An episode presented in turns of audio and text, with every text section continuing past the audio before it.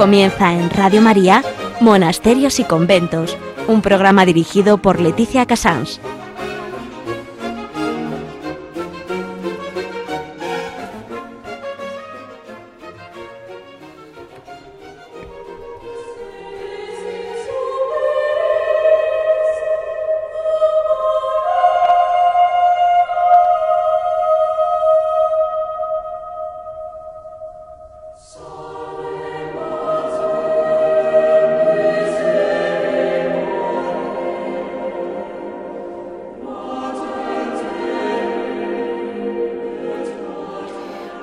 Buenos días a todos nuestros oyentes. Son las 11, las 10 en Canarias. Estamos en Radio María y comenzamos Monasterios y Conventos. El, hoy el tema es un, muy propio de la Pascua. Estamos en pleno momento en que las lecturas nos hablan de conversión y a mí me han ido mm, envolviendo casos de gente alejada de la iglesia, gente que se convierte y, que realmente luego va a un monasterio. Eh, de paso, tengo que incluir en este tema que también me movió mucho este programa o este que tiene Radio María llamado Vuelta a Casa, eh, porque realmente eh, estuve encontrando casos de gente que realmente lucha por porque la gente reencuentre su casa, que es esta gran casa que somos la Iglesia. En agenda vamos a hablar de dos casos muy llamativos. Mm, San Agustín, uno de los padres de la Iglesia, y Edith Stein, sin profundizar más que en, en cómo estas dos personas han llegado a ser grandísimos santos de la Iglesia viniendo de un mundo alejado. En noticias mm, vamos a hablar con Jesús Barranco, un actor que hace poco ha descubierto el gran, el gran misterio de la fe y en, en, un en una obra de, teatro que ha hecho que es Modo de visitar conventos. No es una obra de teatro, es una representación que acerca las almas a la vida de los monasterios. En historia vamos a hablar con las Agustinas de San Mateo, mm, porque la Madre Gema eh, tenía mucha gente joven y gente joven que viene de muy lejos y me parece que es un prototipo de entre que es hija de San Agustín y lo lleva en el alma y lo dice con toda la tranquilidad, pues eh, me pareció que era un encajaba mucho. Luego vamos a hablar, tenemos la enorme suerte hoy de hablar con el padre Miguel Márquez, el provincial de los Carmelitas Descalzos. Él en su mano tiene muchos casos siempre cerca y sobre todo es una persona que casi siempre se hace varias escapadas al año, al monasterio de las Batuecas para reencontrarse él mismo con, con el fondo, como, como que nunca deja de beber de la fuente original de los carmelitas descalzos. En Piedras Vivas hablaremos con Javier Onrubia, que seguro que también conoce varios, porque a raíz de Nuestra Señora de Herrera y de la gente joven que él conoce en monasterios, también tendrá casos de cómo se empieza a beber y en el fondo la ilusión que es estar siempre con el alma fresca para volver a beber. Así damos paso a nada, solo un ejemplo mínimo de, de lo que pueden ser distintas conversiones.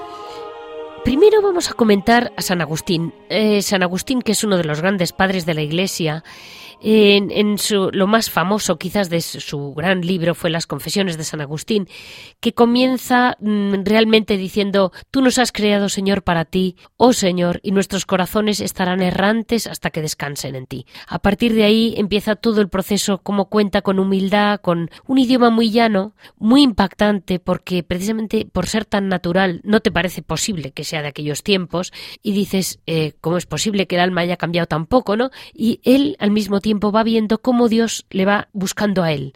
Eh, San Agustín nace en África y es un hijo de un patricio y de Santa Mónica. Eh, aquí hay un, hecho muy particular que es como también es santa su madre, Santa Mónica, que durante años vio como su hijo brillante, estudiante, catedrático, un hombre realmente de éxito, vive con una mujer, tiene su hijo, tiene una vida muy, vamos a decir, mundana y muy mm, de éxito, lo que hoy en día llamaríamos un hombre de éxito total. Y, y ella llora y llora las lágrimas de Santa Mónica, porque no quería ningún éxito de la tierra para su hijo, quería que su hijo se convirtiera y entendiera que el éxito estaba en seguir a Cristo. Y, y es realmente bellísimo cómo la gracia triunfó, eh, a través de la intercesión de su madre, Santa Mónica, y, y, y cómo él mismo, él mismo se da cuenta y se deja, se deja querer, por fin se deja querer, hasta que fue bautizado en la fe católica. Pero realmente ella le manifiesta a su hijo que no se preocupara acerca del lugar donde fuera enterrada, sino que solo la recordará siempre cada vez que acudiera a un altar. Es de algún modo una mujer que dice doy mi vida porque mi hijo se convierta. El Señor la llama a su hijo y cuando se acaba aquella fase de, vida de éxito en que mm, hay una parte milagrosa, hay una parte real, en definitiva el Señor sigue buscando a los hijos como buscó a San Agustín. Lo que es muy importante es tener el corazón abierto como lo tuvo él, a pesar de su éxito en la tierra, a pesar mm, supo no poner con su éxito un tejado, un tejado que bloqueara la entrada de la gracia de Dios. Dios. Pasamos casi dos mil años y vamos a una carmelita descalza, Santa Benedicta de la Cruz, Edith Stein, más conocida como Edith Stein, otra, una mujer judía, joven, una mujer muy intelectual, una mujer que llega muy lejos como intelectual, eh, llega a ser eh, dentro de la fenomenología mm, una gran, gran filósofa. Es eh, de una familia de once hermanos de, de, sangre y raza y religión judía y esta mujer eh, poco a poco mm, eh, tiene un impacto porque muere un, un, amigo muy cercano. Y entonces fue a acompañar a la viuda creyendo que estaría pues hecha polvo, era muy amiga de ella. Y esta eh, pues no estaba hecha polvo. Fue un impacto encontrar a su amiga que no solo no estaba desconsolada, sino que tenía como la gran paz y la gran fe en Dios y viéndola, eh, al, reconocer esta paz, eh, eh, comprendió que había algo que a ella se le escapaba y pasó mm, a ser su maestra espiritual sin duda y Santa Teresa de Jesús. Y una vez que comienza, no pudo soltar el libro, el libro de las me parece que es el, la biografía, el propio libro de la vida de Santa Teresa de Jesús. Y cuando ya no lo soltó, cuando terminó el libro aquella noche, dijo, la verdad está aquí. Una fenomenóloga, brillante que pasa a rendirse a la gracia de Dios y atraviesa, pues claro, las crisis propias de, una gran, gran, eh, gran racional, una mujer que había llegado muy, muy lejos y que tiene como que bloquear y decir, no, no, la verdad está a través eh, del amor. Es una mujer que comprende, ella se llama de la cruz, porque desde el principio entiende que su vida va a pasar a ser una terrible cruz y que todo su sufrimiento va a ser una mártir del amor, como dice, como dijo Juan Pablo II de ella. Y es que mm, toda su ilusión es eh, realmente entregar su sufrimiento. Ella entendió el sufrimiento, entendió el compartir la cruz de Cristo y fue a partir de ahí cuando ella ya nunca dejó eh, el calor que al mismo tiempo le ofrecía el amor de Dios entre ellos, pues no puedo explicarles. Tenemos cientos de santos que han pasado por procesos así. Les he hablado de dos casos muy brillantes en las dos puntas de la iglesia. Vamos a dar paso a nuestra noticia.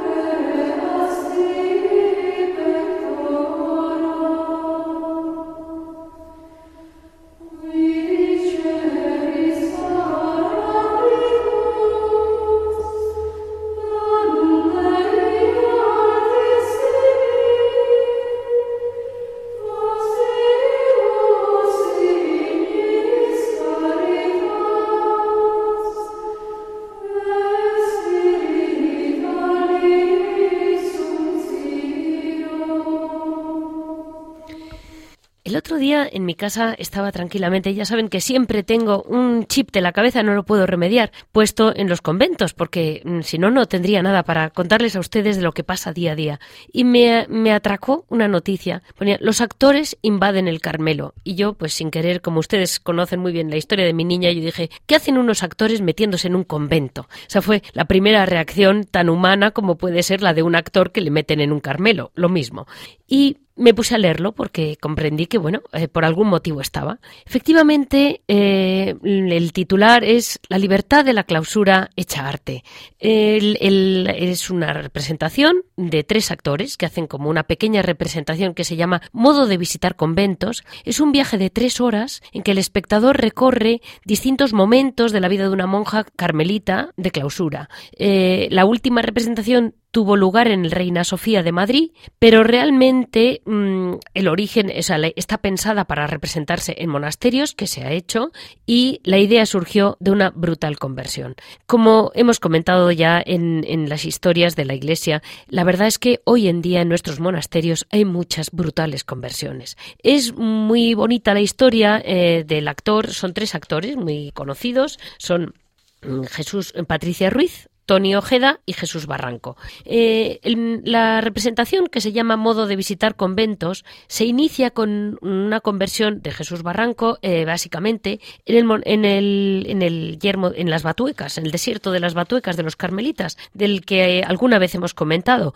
Cuando él estaba allí, eh, me da la impresión de que cuando llegó no tenía ni idea de a qué iba, y él mismo reconoce que tuvo una iluminación brutal en aquel momento.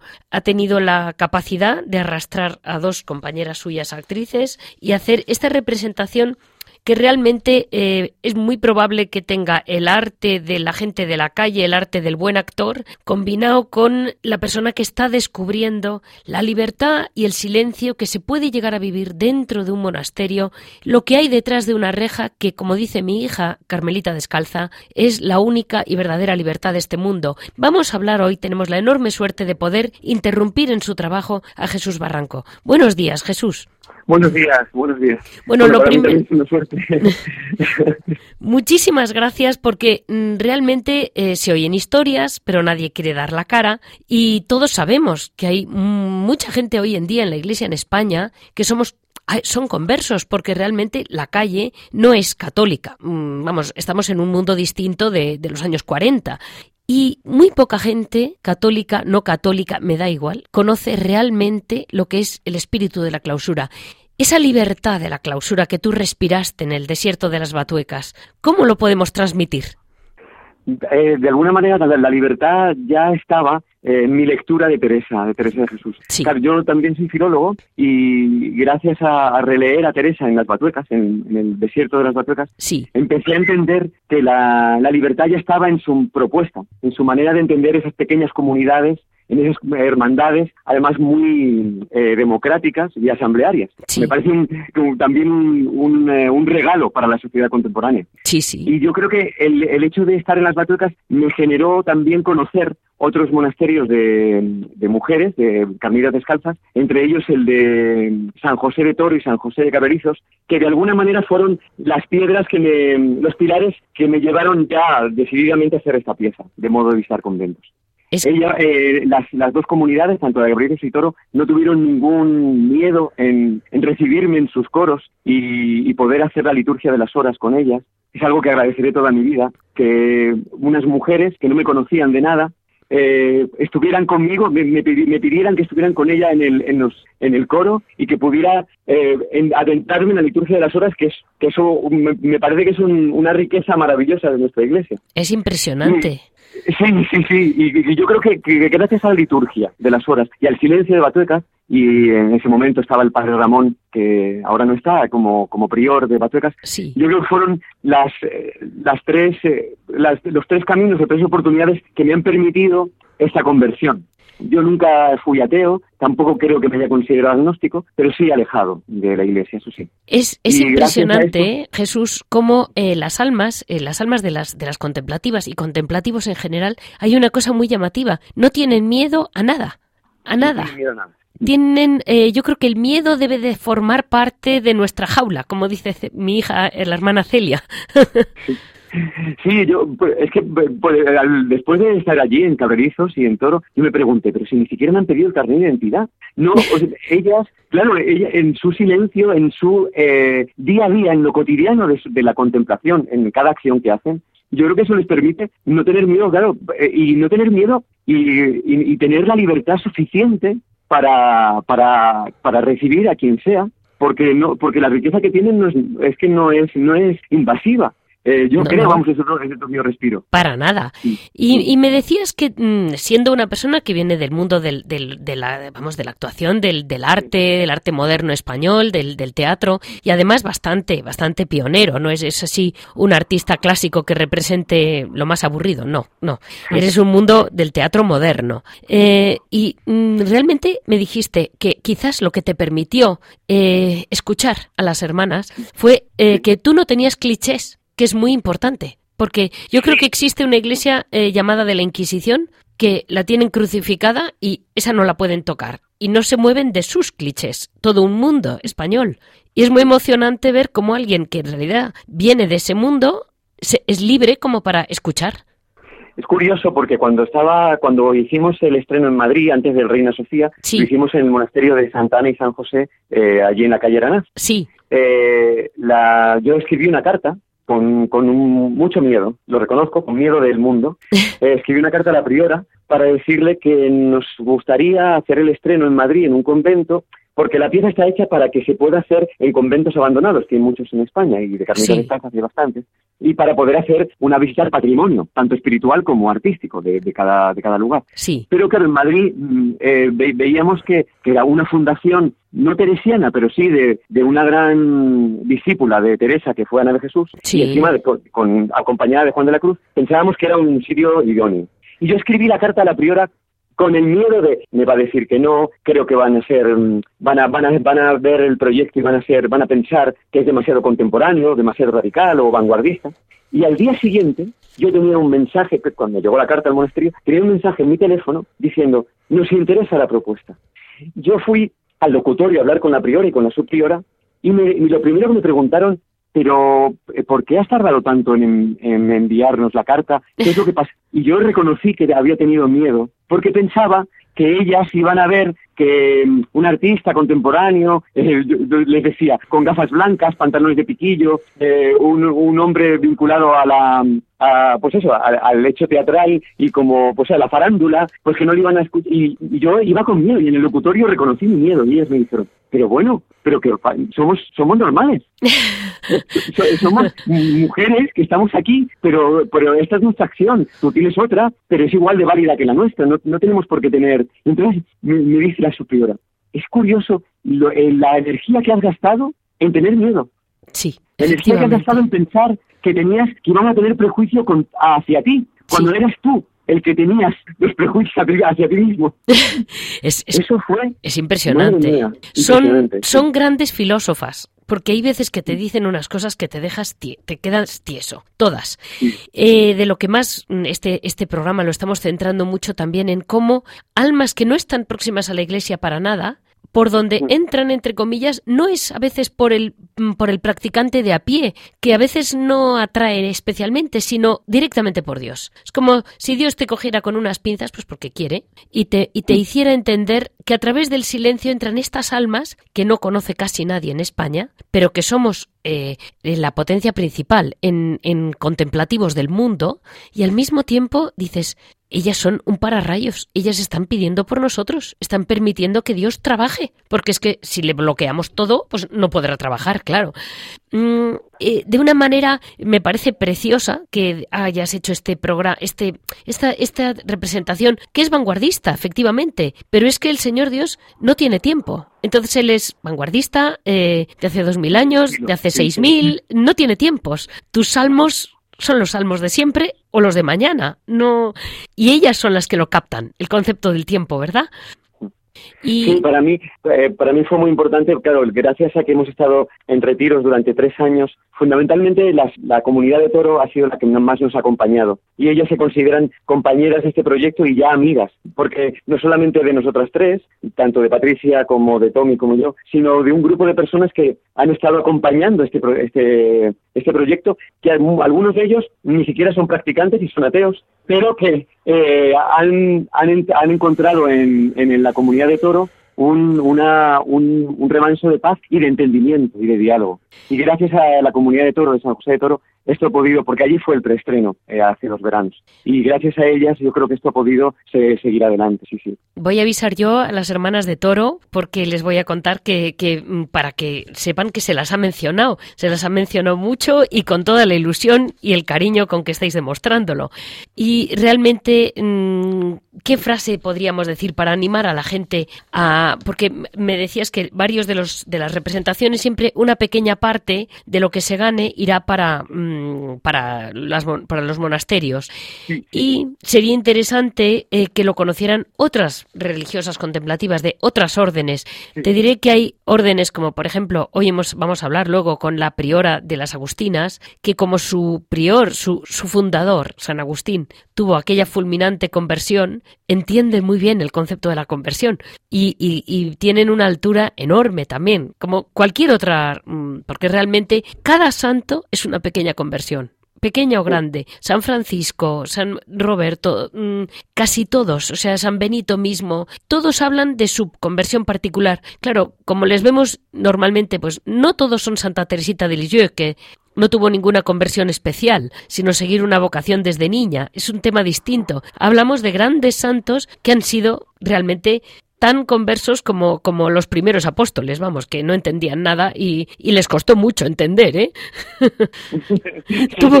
el Señor lo tuvo crudo, porque mira que les decía, pero no entendéis, oye, que no entendían nada, y seguía, y se aparecía otra vez, que no entendéis que no entendían nada, o sea que no se puede decir que hubieran pasado muchos filtros estos chicos, nuestros grandes apóstoles. Pues mm, Jesús, muchas gracias, gracias por estar con nosotros. Eh, vamos a hablar con el Padre Miguel y con tus, tus, nuevos compañeros, que somos todos los que estamos detrás de intentando apoyar los contemplativos en España. muchas gracias. Ya me voy, eh, me voy a que me están esperando en el ensayo. Muchísimas gracias. Muchísimas gracias, a ti, muchísimas. Y un abrazo para, también para el Padre Miguel, de mi parte. Se lo daré. Bueno, adiós. Adiós. adiós.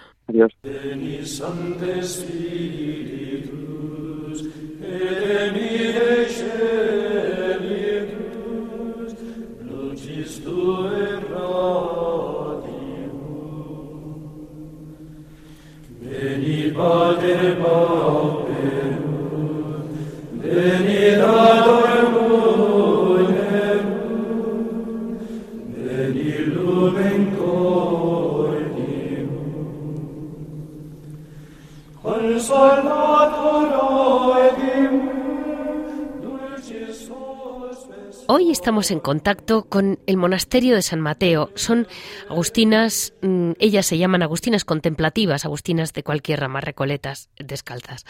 Las hermanas agustinas son hijas de San Agustín y como buenas hijas de San Agustín tienen la pasión de la conversión, porque si no, no podrían leer con verdadera intimidad ese famosísimo libro, Las Confesiones de San Agustín, que a tantos nos han ayudado, ¿no?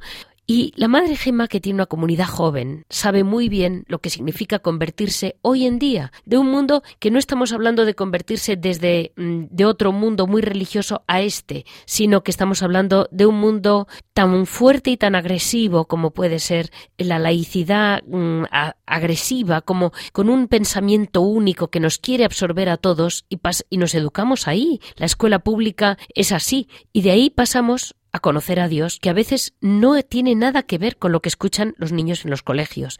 Vamos a hablar con la Madre Gema porque ella conoce bien eh, de dónde vienen sus hijas. Buenos días, Madre Gema.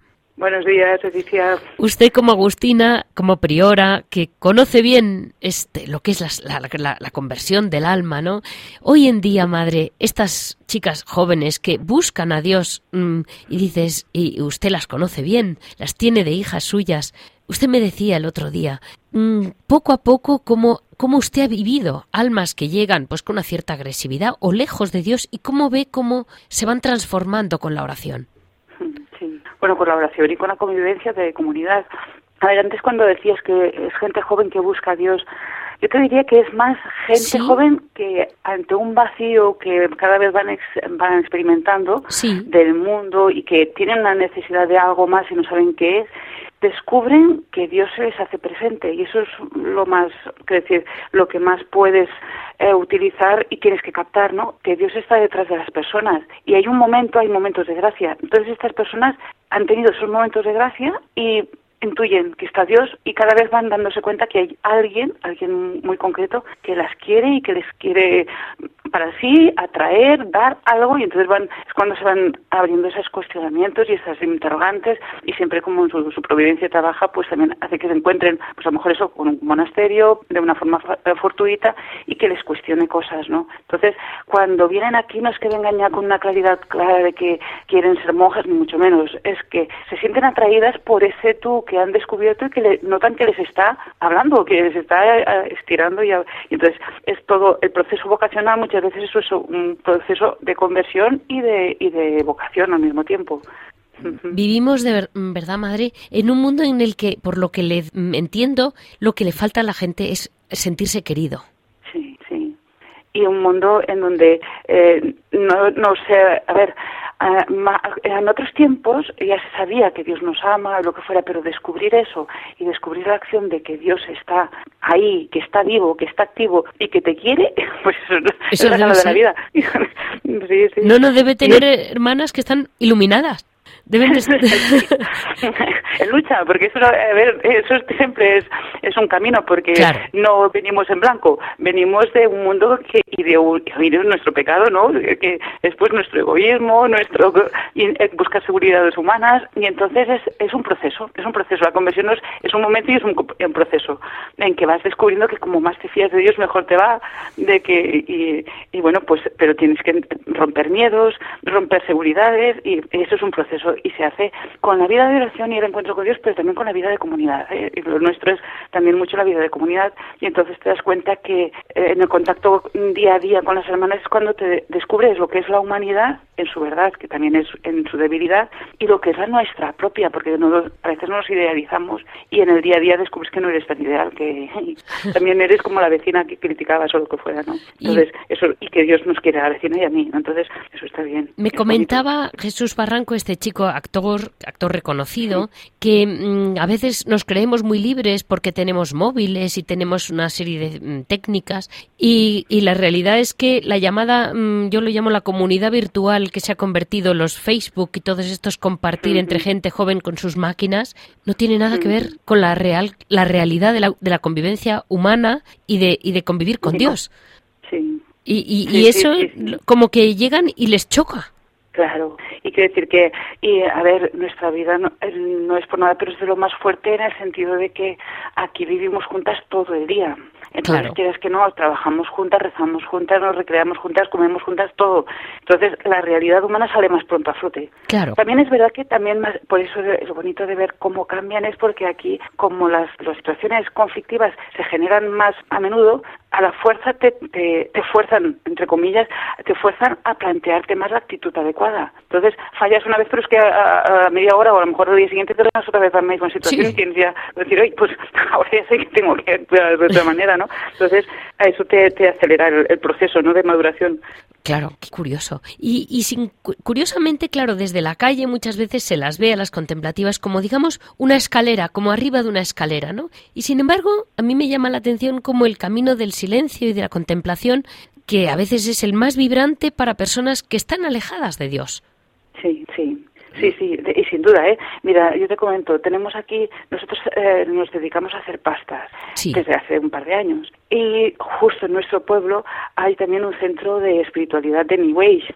Entonces, aquí viene de lo más, pues gente, maestros de Reiki, maestros de yoga, de todo. Pero bueno, pues le tienen devoción a las monjas también y vienen a comprar sus pastitas. Y bueno, pues gracias a Dios tenemos gente en la tienda que sabe cómo tocar el corazón en el sentido. No, a ver, son gente joven y, por el mero hecho de ser gente joven, convencida de dónde está, pues generan interrogantes. Entonces se generan, ¿no? eh, pues esos diálogos. Y ves que con esta gente. Eh, entrar en diálogo fuerte enseguida es fácil, ¿eh? fuerte en el sentido de, bueno, de, de cuestiones de fondo, que de claro. uno cuando va a una tienda no habla de eso, pero aquí sí, aquí sí, porque saben que es un convento, nos ven monjas y eh, son gente que está ahí tocada por una espiritualidad errada, pero que pues una, sed, son buscadores. Entonces, eh, aquí la tienda sí que da mucha cancha y ves que sí que, que, enseguida empatizas en temas fundamentales, ¿no? De la vida, de la fe, de, de y hay un, se generan diálogos y se, generan situaciones así fíjese qué manera de vender pastitas. Total, que usted vende pastitas y lo que está es... No, pensábamos nunca, nosotros cuando pusimos que nos tocaría ser un... No, es como una plataforma de evangelización, ¿eh? no es broma, ¿eh? Esa tiendecita son unos poquitos metros cuadrados, pero, pero da de sí, da de sí. Bueno, bueno, bueno. Eso me, me, me impresiona, la verdad. Y, y, luego realmente usted me comentaba, no me acuerdo, cuando hablé con usted, que su comento es una maravilla verlo mmm, vivo, porque el maestrazgo parece que es como la riqueza de la historia, como si hubiera ya, ya no existiera. Y dices, no, no, cuidado, el maestrazgo está y está vivo. Y, y tiene usted gente que viene de la cuesta, de la costa, perdón, gente que viene de Castellón, gente que viene de ciudades vitales, donde hay mucha, aparentemente, mucha vida, ¿no? Y, y donde han descubierto su verdadera vida es, es en la comunidad de las Agustinas.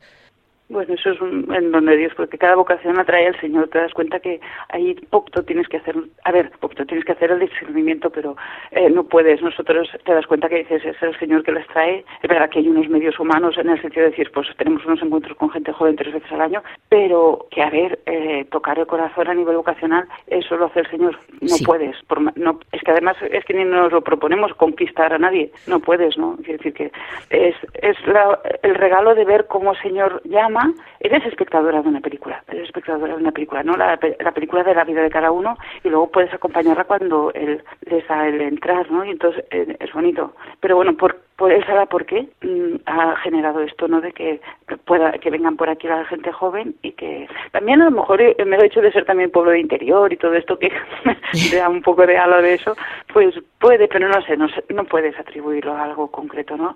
Si, al Señor, fuera de eso, poco más. Es lo que usted me comentaba un día, es la oración, es la fuerza de la oración que realmente trastorna, como Santa Mónica pidió por San Agustín, ¿no? Eh, es, es esa fuerza que realmente hoy en día no se calibra, que es yo pido por ti, tú pides por mí y saldrán las cosas, porque hablamos los dos con el Señor.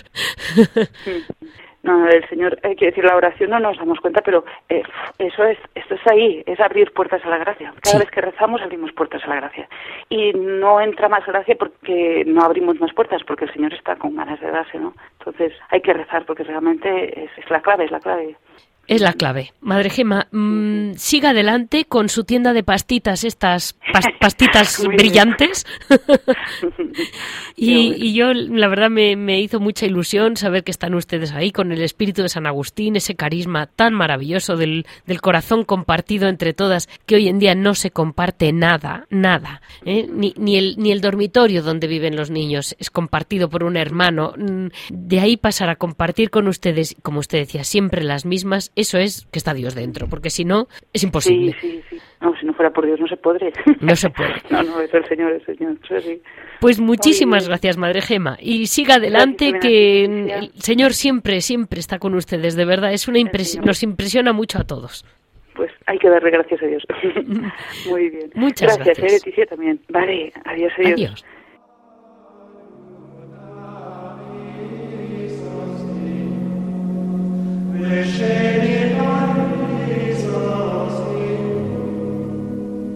Bella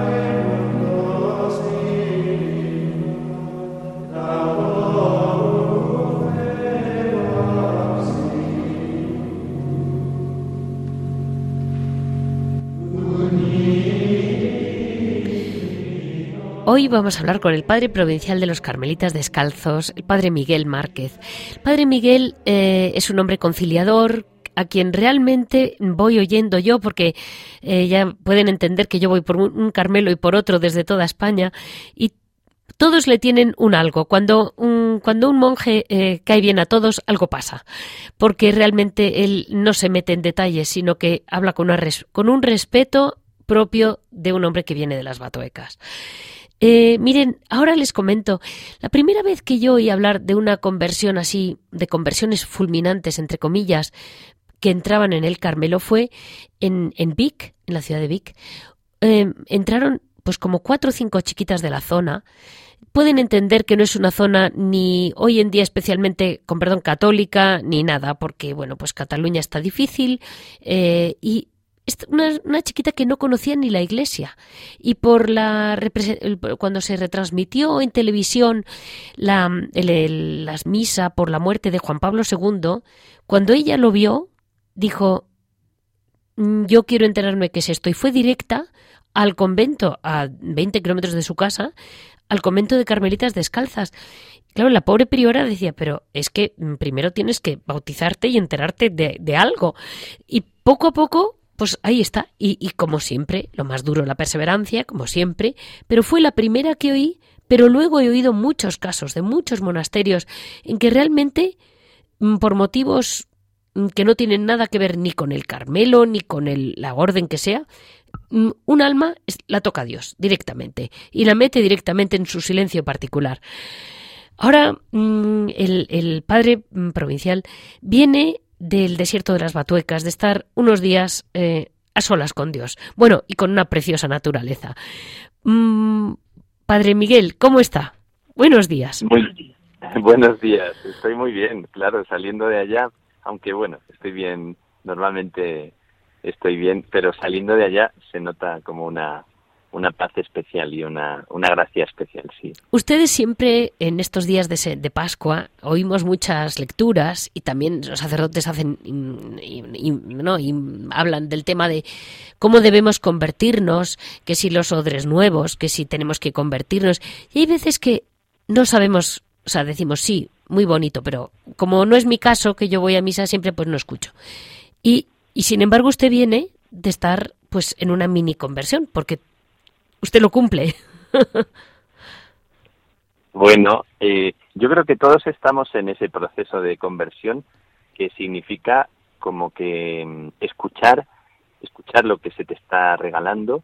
Hay una verdad en, el, en lo profundo de cada uno de nosotros y escuchar esa verdad, escuchar a Dios en cada cosa, en cada acontecimiento, en cada paso de la vida, es como un nacimiento nuevo lo que le decía Jesús a Nicodemo. Yo creo que ahí estamos todos, no importa el punto donde hayamos llegado, decía la santa que incluso los que han llegado a las más altas moradas es bueno que tornen como a, a lo primero, a, dice ella, a, mamar también o a, experimentar lo más simple. Entonces, yo creo que estamos todos en ese proceso de, conversión. Hoy la lectura es de San Pablo, sí. que tuvo que dejarse, ¿verdad?, convertir y, yo me encuentro ahí también en este momento, en esa necesidad de escuchar, escuchar bien. Es, es, increíble porque siempre los grandes libros de oración te dicen no es importante grandes métodos de oración, como les pasa a los carmelitas, ¿no? Que métodos cero, mm, es eh, dejarse querer. Sí, claro, eso es lo, lo más importante, es lo que tú dejas que pase en ti. Eso. Y de hecho, la santa lo vivió así. Yo creo que en nosotros es algo que no tiene que ver con mucho artificio, con mucha complicación. Y normalmente cada uno lleva en su corazón, en su interior, un modo que es verdadero de orar.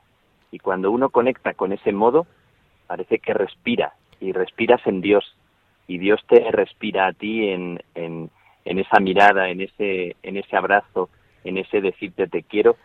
Y parece que las cosas como que, que encajan aunque todo esté por hacer, ¿verdad? Pero todo encaja. Yo creo que, vamos a ver, quizás la, la, mística de San Juan de la Cruz, mm, que se está tergiversando mucho, por cierto, y la de Santa Teresa, lo que dejan muy claro, ¿verdad? Es que no es encontrar un vacío como mm, en que uno se siente en un silencio relajante, sino que uno se llena de amor de Dios, que es una vivo, es un ser vivo superior a ti, pero que te quiere ese, ese amor es el que yo echo de menos en esas llamadas meditaciones orientales, ¿no? ¿Va por ahí? Eh, claro, en, en, Santa Teresa y en San Juan de la Cruz es eh, un encuentro personal, sí. es un encuentro de tú a tú. Hay un encuentro con, con un tú que es, eh, que es el amado. Juan de la Cruz también lo dice de una forma tan bonita en el cántico espiritual, y al final es dejarse encontrar, al final y al principio, dejarse encontrar por él. Es alguien que te busca. La santa dice que, que la andaba persiguiendo ese amor y, y, se deja encontrar, la persigue, la acosa y, y al final como que, que, ella se rinde y se deja vencer. Es un amor personal, es un encuentro eh, en este sentido fundamental y, y es dejarse encontrar no por simplemente por un silencio o por un vacío donde, donde se encuentra una plenitud, sino que, que es el encuentro con Él, con Él. Y, y Él, eh, y Él es una realidad personal, que es, es Jesús mismo. Cuando habla la santa de su relación con Jesús es, es tan bonito, es tan, tan especial, ¿verdad? tan, tan apasionante Sí. eh, descubrir el, el amor que tenía la santa y, y Juan de la Cruz, ¿no? Como le busca y busca sus amores por todas partes, pero al final se deja encontrar por el siervo herido, dice él, ¿no? Que es el que está herido por él. Al final, como decías, es, es dejarse encontrar, es, es dejarse amar, es eh, hacer el camino que tuvo que hacer Pedro, de pensar que él podía, que eran sus fuerzas, y, y dejarse mirar por Jesús y dejarse reconducir en una historia nueva. A mí esto me parece muy bonito porque también es, es mi historia también. Y por otra parte, Padre Miguel, eh, le cuesta mucho a la gente entender ese, entre los pucheros también anda el Señor de Santa Teresa, esa capacidad de entender a Dios en recreaciones, eh, porque a mí me, me comentaban, ¿no? Que la madre tuvo su tentación de dejar mm, sin recreación, o sea, una pequeña recreación en la mañana, y comprendió que no, que las monjas son igual de habladoras que las mujeres de la calle y necesitan un ratito de diversión entre, entre ellas. y, y- Bueno, la- y reorganizó la, la la recreación de la mañana y la de la tarde. Y que la madre decía, la Santa Madre, Teresa, decía, eh, es tan importante es la hora de recreación como la hora de oración, porque si no se les va. Y digo, tienes razón, hay que tener la humildad de admitir que somos humanos, como somos. Claro, y, y la santa lo era mucho, era muy mística, era muy divina en ese sentido y era muy humana. Es que un poco lo que sorprende de Santa Teresa es que era tan, tan capaz de armonizar. Y Eso. ella forma una espiritualidad que es muy, muy armónica, una espiritualidad muy humana, donde tiene las mismas horas de oración que de recreación, de, de estar juntas y compartir. Y, y cultiva mucho el silencio, la soledad. Dice que las monjas tienen que trabajar en soledad. Y Sí. cultiva mucho la necesidad de, de encontrarse, de reír juntas, de cultivar el sentido del humor. Y para ella es una de las cosas que, que hace ahuyentar muchos males que hay a veces en la vida espiritual de gente que, que se queda encapotada, melancólica. Y, y la santa en esto era muy fresca, tenía muy, muy buena, muy, muy sensata en esta forma de entender la vida, la vida comunitaria y, y despeja mucho a gente que venía buscando mucho rigor, mucha austeridad y ella era una mujer que impuso mucha sencillez de vida, Sí, por supuesto, mucha simplicidad, pero también mucho sentido del humor, porque ella era así. Pero lo impuso, ¿eh? Lo impuso muy bien. Mire, he estado, eh, hoy en este programa ha estado con nosotros Jesús Barranco, eh, este actor que ha movido con otros dos, con un grupo de actores, este, este programa, un, un- como una pequeña obra de teatro que dura tres horas, que lleva a la gente a la oración, yo creo, tengo la sensación, que se llama Modos de visitar conventos, y- iluminado especialmente por la comunidad de Toro y, y también viene de, de, de Batuecas él, ¿no? Y, y le comentaba, él, una de las partes de la representación es cuando las monjas buscan al niño Jesús, esa tradición de Navidad de buscar al niño Jesús que se lo esconden unas a otras. Y, y dices, bueno, qué cosa más tonta. Y digo, pues no, ese amor al niño, ese, esa ilusión por encontrar un niño, es una maravilla que te haga ilusión con, no sé, con 60 años en el monasterio y que te siga haciendo ilusión salir por la noche con un frío que pela en Ávila a buscar al niño Jesús. Sí, sí. Es una idea muy, muy bonita, muy de la santa, muy, muy simpática, ¿verdad? También Sí. eh, la- las posadas, ¿no? Eh, y, y, y la santa tiene mucho estos, estos guiños, estos juegos, Sí, así que son como aparentemente podrían pensar alguien que son infantiles y sin embargo que, que avivan mucho el corazón. Es como, como situarse allá y, y andar así como salir a buscarle, como hacer, hacer el ejercicio de, de por él buscarle y tener como esa, esa actitud tan bonita, tan de, ¿verdad? De, de juntas, de, de andar así como, como a por él, ¿no? Y de, y de salir de sí mismas para, para encontrarle, que es también el juego de la vida espiritual, es un continuo salir a, a buscarle, a buscar al niño porque el corazón está en vilo por él y el corazón quiere estar despierto, ¿no? Entonces, bueno, alguien podría pensar, pues nada, qué, qué tontería, ¿no? Y sin embargo es el juego tan bonito de tener, de tener vida, de tener chispa en el amor, de, de estar como despiertos para él, de dejarse sorprender, de eh, tan bonito, ¿no? Y de, Sí. de buscar al niño, ¿no? De buscarle porque está escondido, también lo decía Juan de la Cruz, que hay que buscarle, se esconde para que tú salgas y para, para enamorarte más de él, ¿no? Y una última pregunta, mm, Padre Miguel.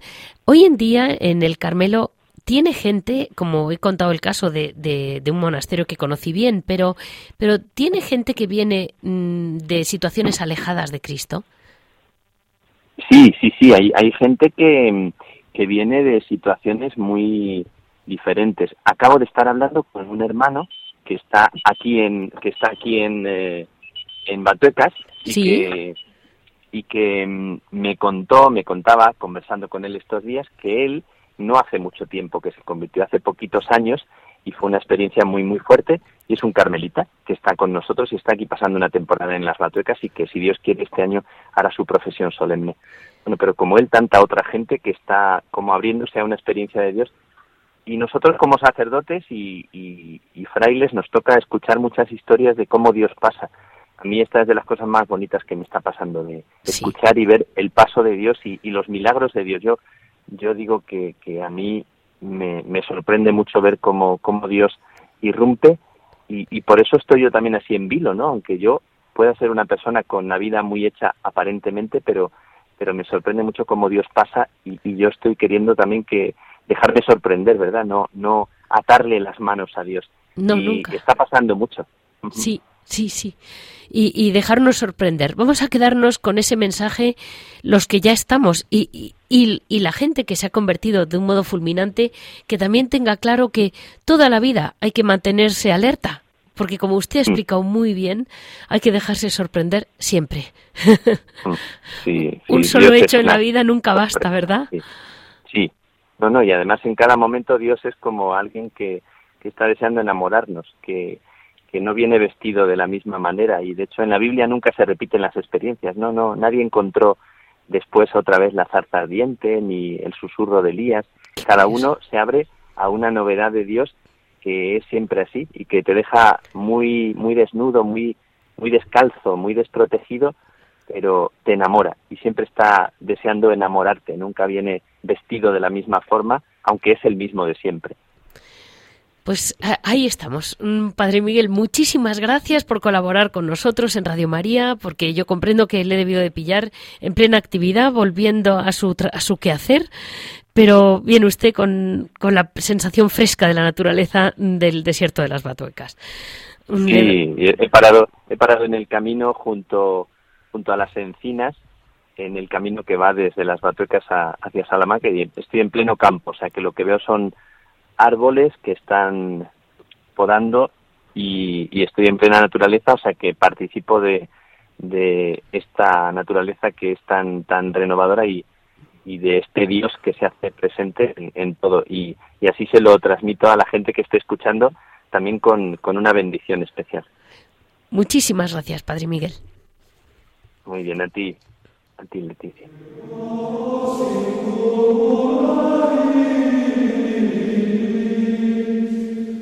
Hoy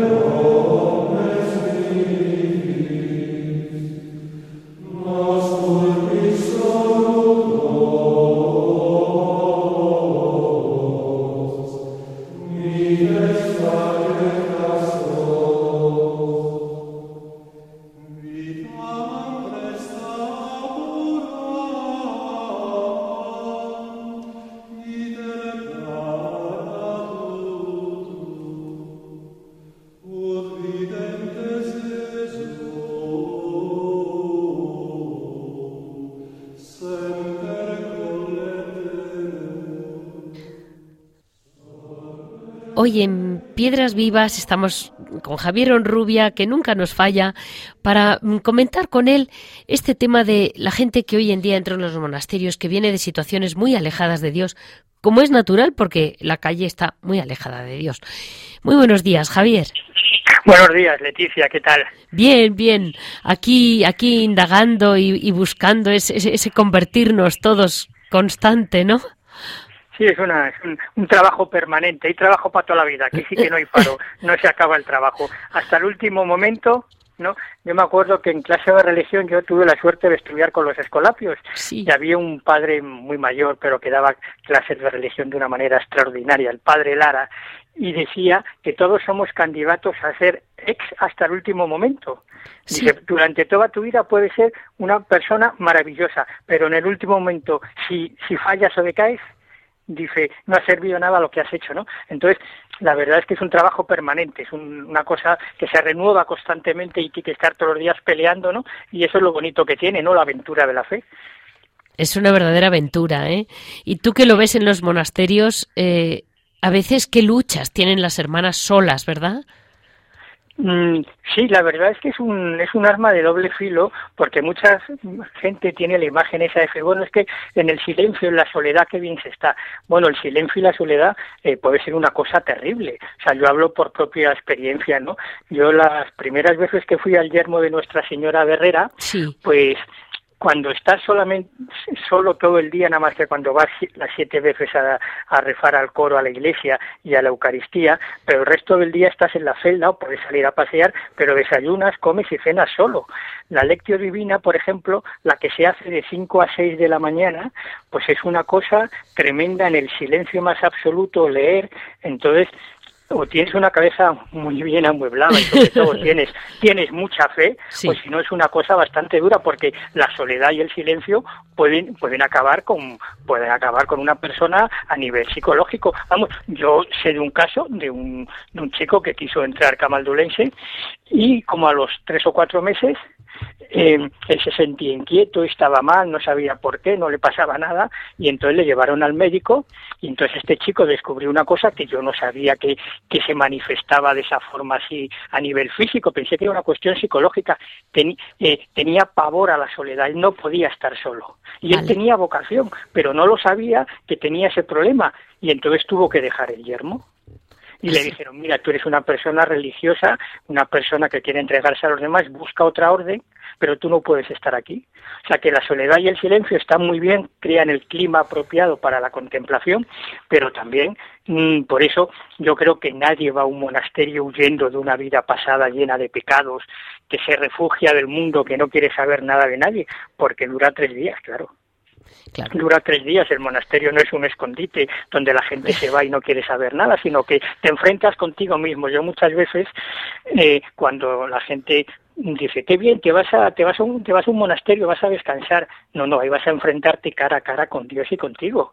Y eso es, eso es muy fuerte. O sea, eso es muy fuerte. O sea, estar ahí, tener tantas horas de silencio y de soledad y la mente, por eso lo primero que te dicen es que cuando tú vas a un monasterio de retiro, pues que dejes un poco las preocupaciones del mundo, las dejes en la puerta, porque si no, no aguantas ni diez minutos. Es terrible. O sea, es terrible. Yo paso esa experiencia de decir, pues yo soy de los que come pues escuchando las noticias, aquí estás comiendo solo, ¿no? Eh, son unas cosas que dices, bueno, pues eso, entonces tiene, te vas a enfrentar contigo mismo, vas a, vas a examinarte como eres y vas a decir, Señor, mira, aquí estoy, fíjate qué poquita cosa soy, pero con tu misericordia espero seguir avanzando. Entonces, a un monasterio no va nadie huyendo del mundo porque va el monasterio le va a echar, o sea, le va a echar en el sentido de que no puede aguantar ese, ese ritmo de, de vida si no está lleno de fe, ¿no? Y de entrega.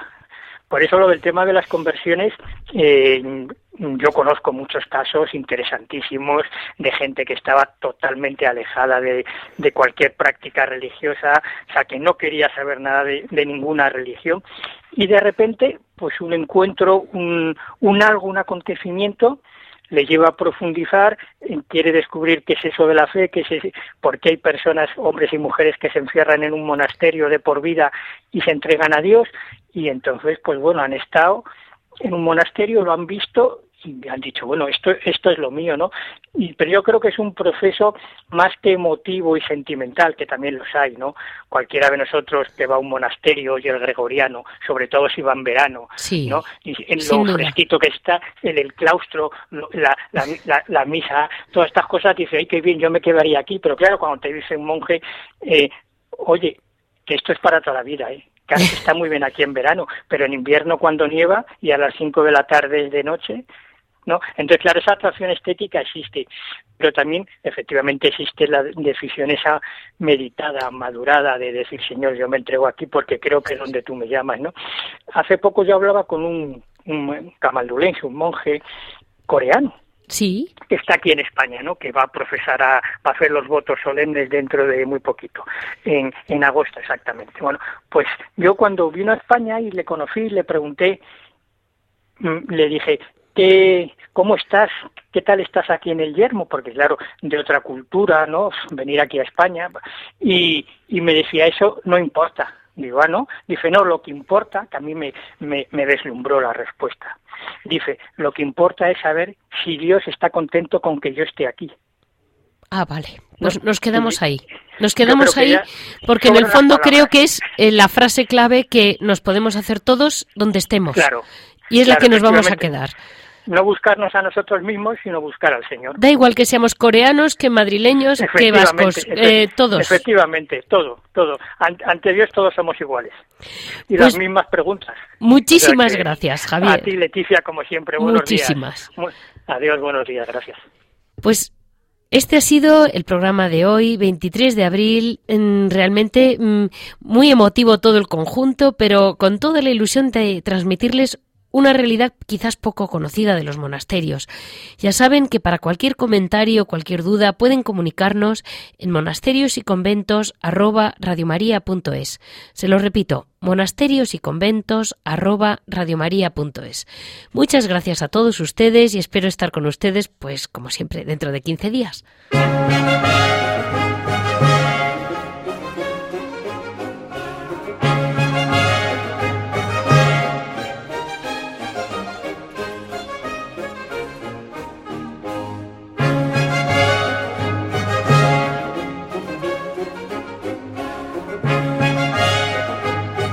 Han escuchado Monasterios y Conventos, un programa dirigido por Leticia Casans.